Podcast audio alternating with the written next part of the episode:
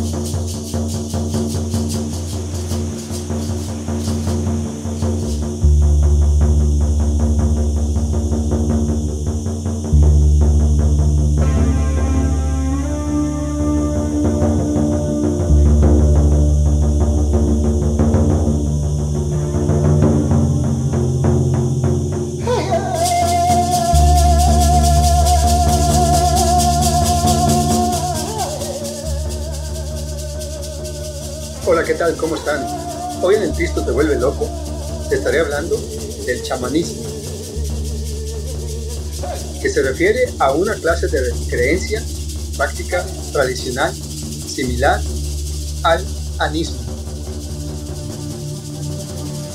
Es algo muy interesante, aunque es muy poco lo que conozco, me gusta mucho la música chamática.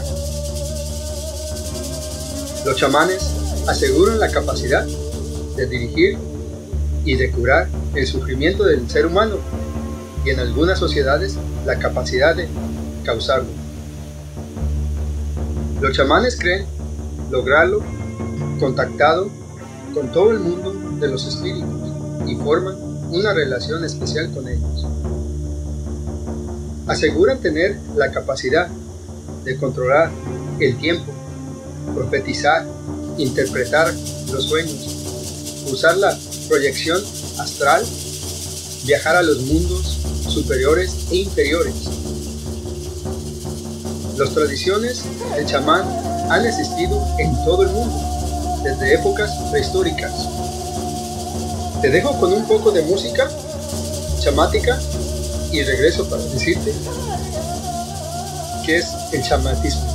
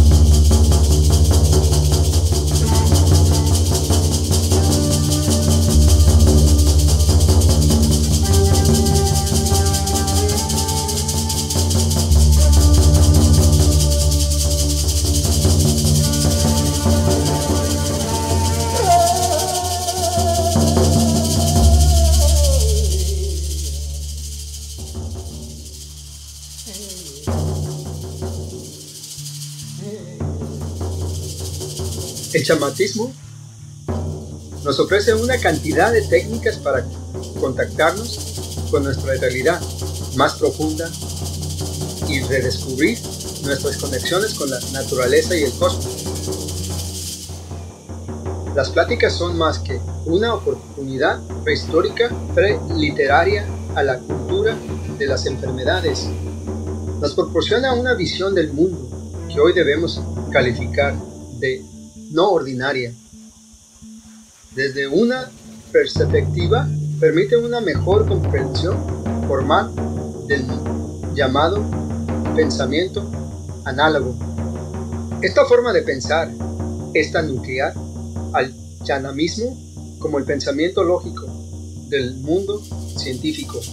El ser humano puede probablemente entenderse a sí mismo al conocer sus primeras respuestas frente al dolor, la enfermedad y la muerte. Este conocimiento puede contribuir a bienestar y la salud en la medida en que proporciona un mejor entendimiento práctico y natural de la conexión de la persona con totalidad del sí mismo, incluyendo su entorno, su ecosistema de referencia. El chamán es un superviviente. Ha pasado de una manera u otra el dolor, la enfermedad y la muerte. El término chamán proviene del idioma Tangus de Siberia y se traduce como aquel que sabe.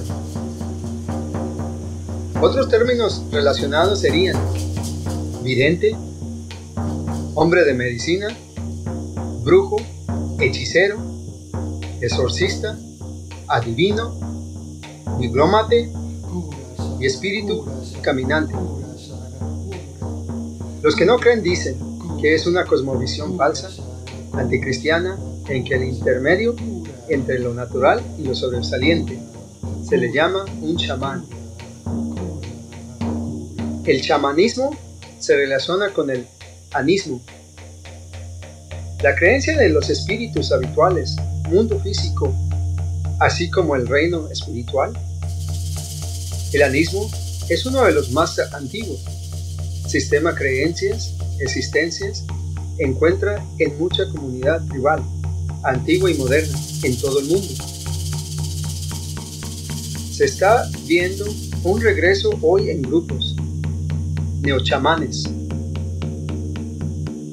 El chamanismo a menudo se mezcla con otros sistemas de creencias, incluyendo el Islam, el cristianismo, para luego ser categorizado como una religión popular. El chamanismo, animismo Generalmente no es una religión independiente, pero típicamente está mezclando con sistemas de paganos. En un sistema de creencias animistas, el chamán actúa como independiente entre el mundo natural y espiritual. Los chamanes se llaman en tiempos de enfermedad, accidentes, desastres naturales, ataques de enemigos en cualquier nombre que se presente, el desequilibrio percibe entre los reinos naturales y el espiritual.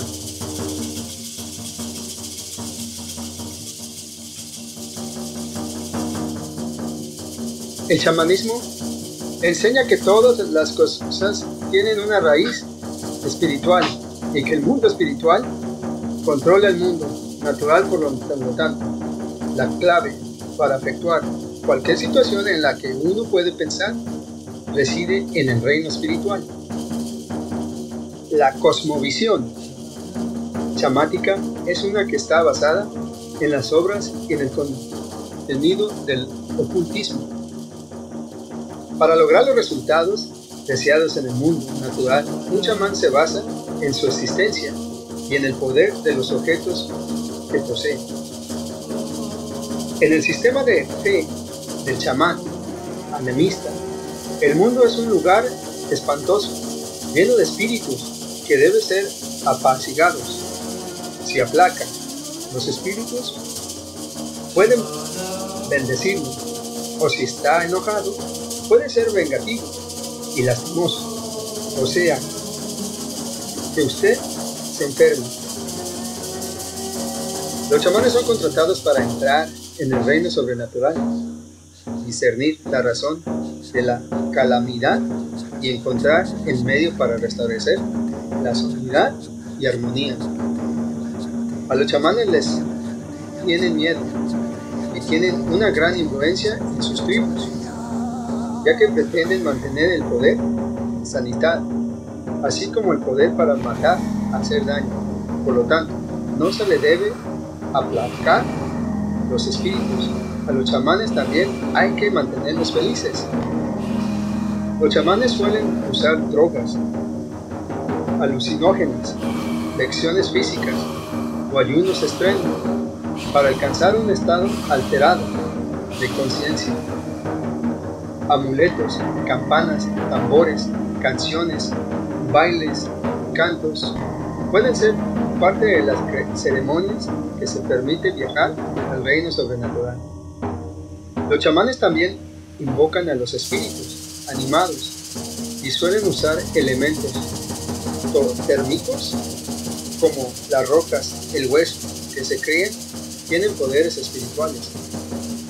Las almas de los muertos, los espíritus, animales, espíritus de rocas o árboles, también pueden citarse para actuar como guiones.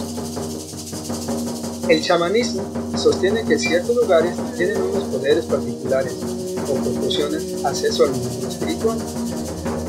Incluso entre aquellos que siguen este sistema de creencia, el papel del chamán es reconocido como una profesión de alto riesgo.